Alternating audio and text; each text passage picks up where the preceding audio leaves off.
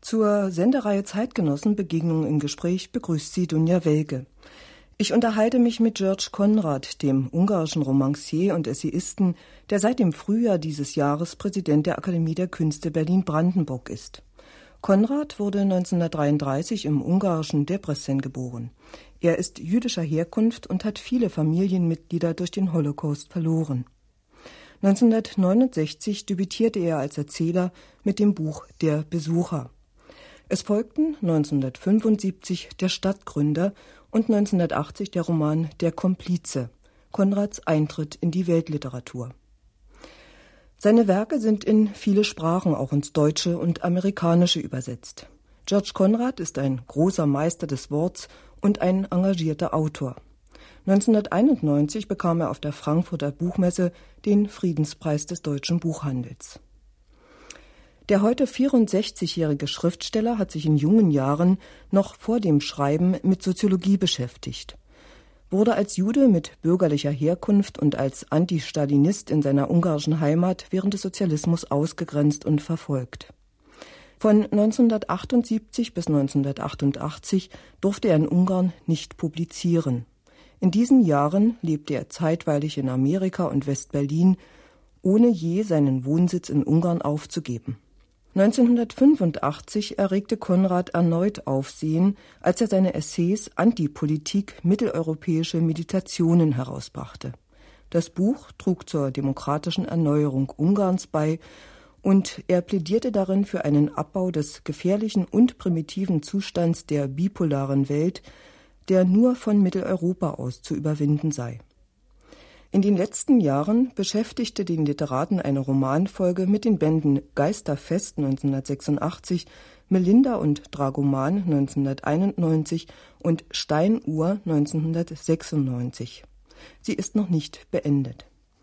Die Romane handeln von 50 Jahren ungarischer Geschichte, subjektiv gebrochen in einem differenzierten Figurenensemble.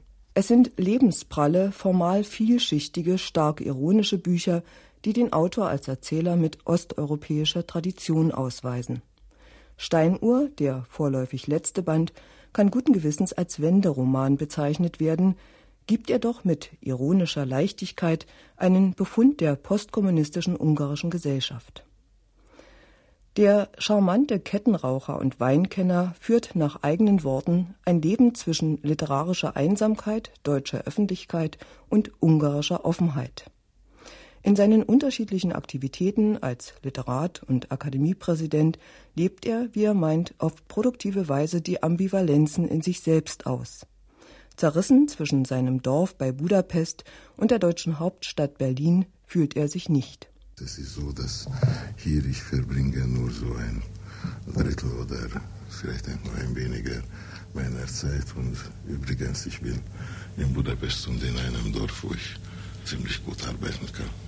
Der Roman Steinuhr schließt ja eine Trilogie von Ihnen ab. Schließt nicht. Schließt nicht ab sondern? Ja, es geht noch weiter. Ich habe äh, seit der Veröffentlichung dieses Buches einen anderen Roman geschrieben. Und doch ist es ja ein Zyklus, 86 erschien der erste Band Geisterfest, der Sie lange beschäftigt hat. Ist das so, dass Steinuhr schon auch ein Buch ist, das Ihnen besonders am Herzen liegt? Ja, vielleicht äh, und immer das Buch, was man eben schreibt. Ich denke, dass dieser Zyklus wird wirklich sehbar sein, wenn alle Bände schon veröffentlicht wurden. Steinuhr ist vieles in einem. Was ist er für Sie in erster Linie? Die Ambivalenz äh, äh der menschlichen Bewegungen, äh, äh, die Ambivalenz äh, zu Hause zu sein, äh, wo immer aber dann bemerkt man, dass überall, wo man ist, man hat Verbindungen. Also es ist auch ein Roman über diese Wendeperiode. In der deutschen Literaturgesellschaft ist ja beklagt worden, dass es so wenig Wendeliteratur gibt, dass also die deutschen Autoren sich mit den Ursachen der Vereinigung oder des gesellschaftlichen Umbruchs so wenig beschäftigt haben oder noch nicht in der Lage sind, wurde vielfach gesagt, äh, diese nahe Zeitperiode aufzuarbeiten. Eigentlich kann man sagen, dass Steinuhr, was die postkommunistische Gesellschaft und auch die Jahre davor anlangt, betrifft, schon so ein Wendebuch ist. Hat das vielleicht damit etwas zu tun, dass die Deutschen verbissener sind, diese Lockerheit und dieser innere Abstand ihnen schwerer fällt als ihnen vielleicht als äh, Ungar? Vielleicht ich war besser vorbereitet, mhm. weil ich war tätig auch in der Wende selbst. Ich war so ein En-Person und ein verbuchtener Autor, aber äh, ich war auch äh, relativ tätig in der Wende, weil äh, äh, dieses Freundeskreis der Dissidenten hat eine damals ziemlich wichtige Partei gegründet und ich war auch einer von den sogenannten Gründervätern. Vielleicht das ist auch ein Element, dass äh, auch dieser Held und auch vielleicht der Autor haben schon in 56, das heißt als junge äh, Leute, als eben äh, fertige Studenten, äh, schon äh, diese zwiespältige Beziehung zur Geschichte und auch den Zwang, dass sie entscheiden müssen. Entscheiden müssen, wohin sollen sie stehen und sollen sie bleiben oder nicht bleiben. Für meine Generation, es war eine dramatische Frage, bleiben oder nicht bleiben. Ich mag nicht die Moralisierung über gesellschaftliche Rollen. Mhm. Alle sind schuldig. Schuldig ist der Dragoman auch, der weggelaufen ist. Äh, auch schuldig sind da, die dort geblieben ist, sind und so haben es gemacht, wie man das machen konnte. Es gibt keine perfekte Rolle. Es ist ja auch ein Roman eigentlich über die Verantwortung der Intellektuellen. Sie haben während der Mitgliederversammlung, so habe ich es zumindest den kurzen Redeauszügen entnommen, die abgedruckt waren, die Künstler auf ihr eigentliches Feld, nämlich die Kunst, verwiesen und ihnen Vertrauen äh, zugesprochen auf die Wirkung der Kunstwerke. Äh, wenn dahinter steht eine gewisse äh, moralisierende Erwartung, dass der äh, Schriftsteller soll zu allen Fragen etwas zu sagen, die eigentlich Fragen äh, der Politiker, der Abgeordneten oder der politischen Öffentlichkeit sind. Und man muss nicht allzu strapazieren in diesen Fragen, wo andere auch ihre Meinungen ausdrücken und wo ein normales äh, demokratische politische Verfahren und Prozedur irgendwie die Fragen, die unklar sind, ein wenig klarer macht. In Ungarn es gab eine Geschichte, ein Parteipräsident von der rechten Seite äh, hat sich sehr aufgeregt, weil zwei von meinen Kollegen, zwei auch in Deutschland äh, bekannte Autoren, Georg Petri und Peter Esterhazy, haben ein großes Literaturpreis bekommen. Das ist ein Staatspreis. Und dann er protestierte dagegen, weil die beiden über ihren Heimat und Vaterland mit ironischen Wörtern gesprochen haben. Ironie gehört zur Literatur in diesem Jahrhundert und wenn nicht, dann es ist äh, eine vielleicht nicht so sehr gute Literatur. In Fragen von Literatur sollen die Politiker sich ebenso verhalten als einfach Leser.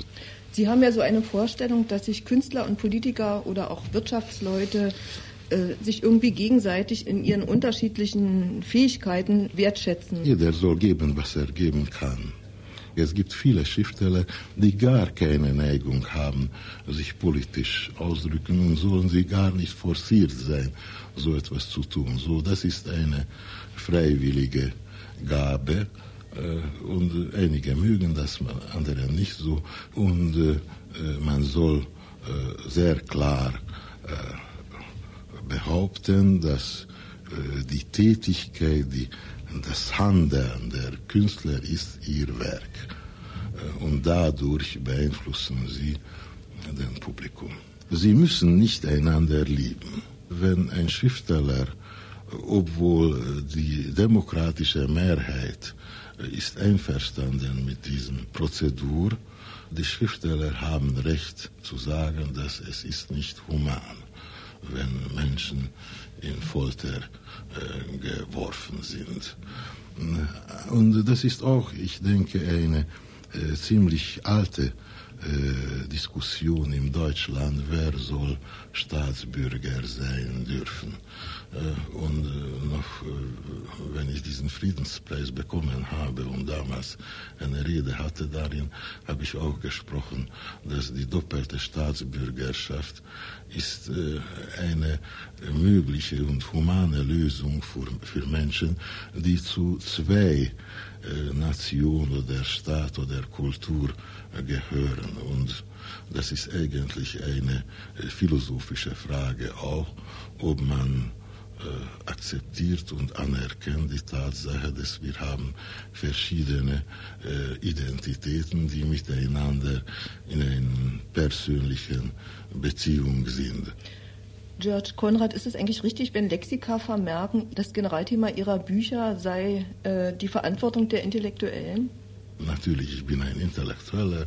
Die Intellektuellen, die mit ihren Gedanken beeinflussen, haben eine Verantwortung, auch im Guten und auch im Schlechten. Aber eigentlich sind es doch immer Bücher, wo man sehr stark auch äh, sie selbst spürt. Jetzt nochmal auf den Janusz Dragoman bezogen, der zum Beispiel in der Uni mit der Maschinenpistole versucht hat, die sowjetischen Panzer aufzuhalten.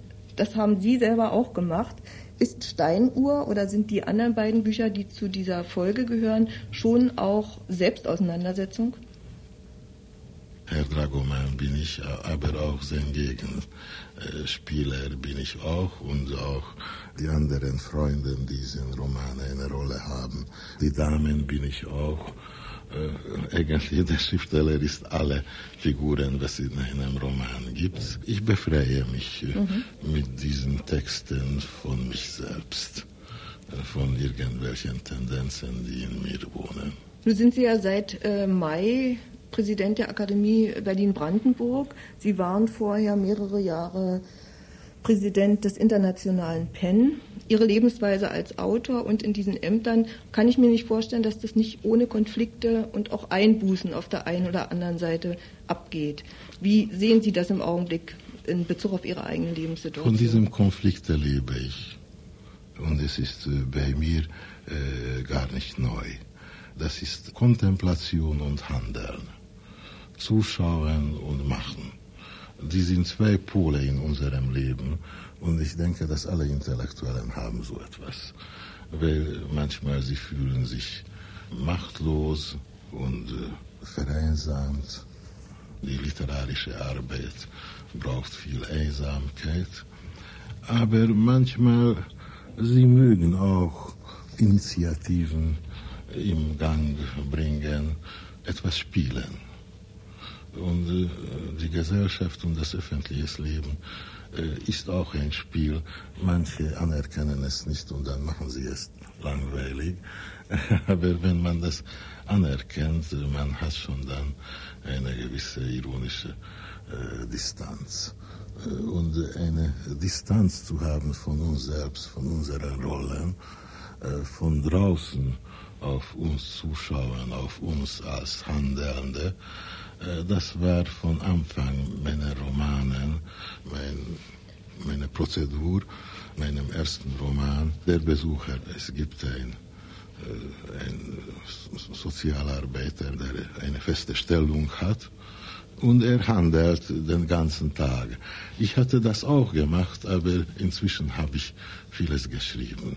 So der Schriftsteller ist nicht da, aber darüber zu schreiben, dass ich schreibe, ist ein wenig langweilig. Also äh, dem Schriftsteller kommt äh, nützlich äh, der andere äh, zur Hilfe, äh, der äh, viele Blödsinnen macht und dann darauf lacht. Das gibt dann auch Stoff, also für das Schreiben. Ja. ja.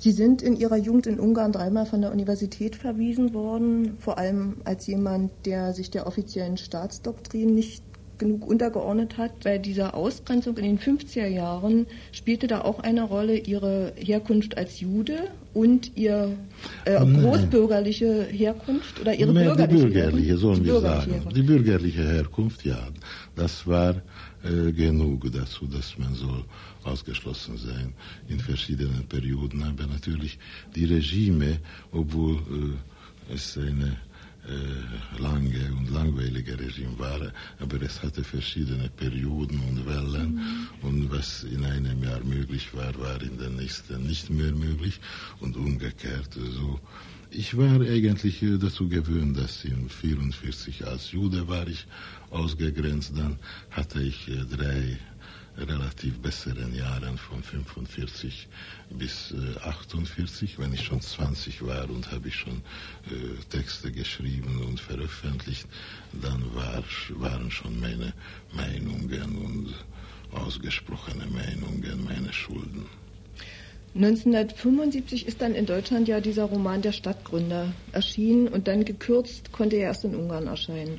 Für mich ist ein bisschen unerklärlich, dass Sie, der aus einer großen jüdischen Familie stammen, deren viele Mitglieder durch den deutschen Nationalsozialismus zu Tode kamen, Ihre Eltern wurden nach Auschwitz deportiert, Nein. dass Sie kein gespannteres Verhältnis zu diesem Deutschland selbst nach dem Krieg hatten. Zu korrigieren eine äh, Tatsachefrage. Meine Eltern war nicht in, nach Auschwitz deportiert. Das war ein äh, Fehler äh, der Organisation. So, sie wurden nach Österreich deportiert. Eigentlich der Zug sollte nach Auschwitz gehen, aber mhm. es war ein Missverständnis. So, der Zug ging nach Österreich, wo äh, die Überlebenschancen äh, größer waren dort nur nur, sage ich, 40 äh, Prozent äh, wurde getötet und 60 konnte überleben.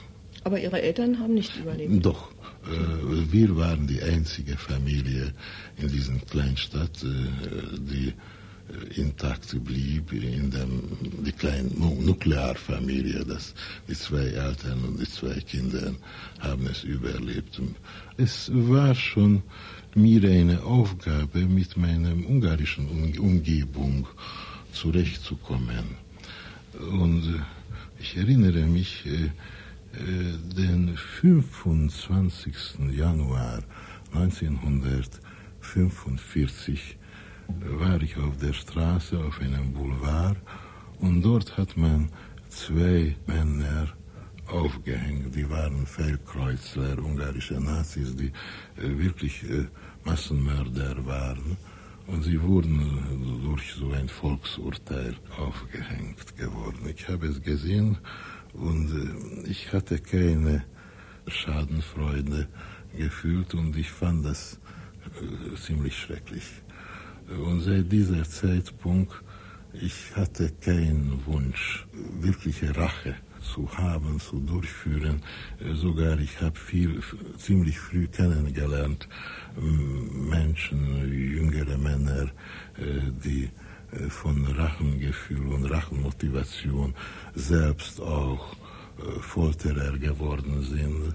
So diese Wege der Seele konnte ich schon als Kind verstehen und damit wollte ich nichts zu tun.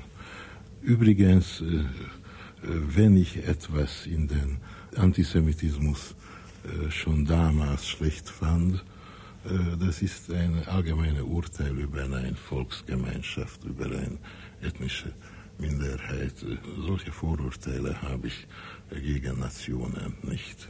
Mhm. Aber ich würde doch sagen, dass als Fünfjähriger ich habe entschieden, Deutsch nicht zu sprechen äh, und äh, es war erfolgreich, weil ich habe vergessen die deutsche Sprache, obwohl als Kind ich sprach ebenso gut Deutsch als Ungarisch. Äh, und nur später, wenn ich hier war in Berlin, ich habe bekommen ein DAD-Stipendium, später war ich in der Wissenschaftskolleg.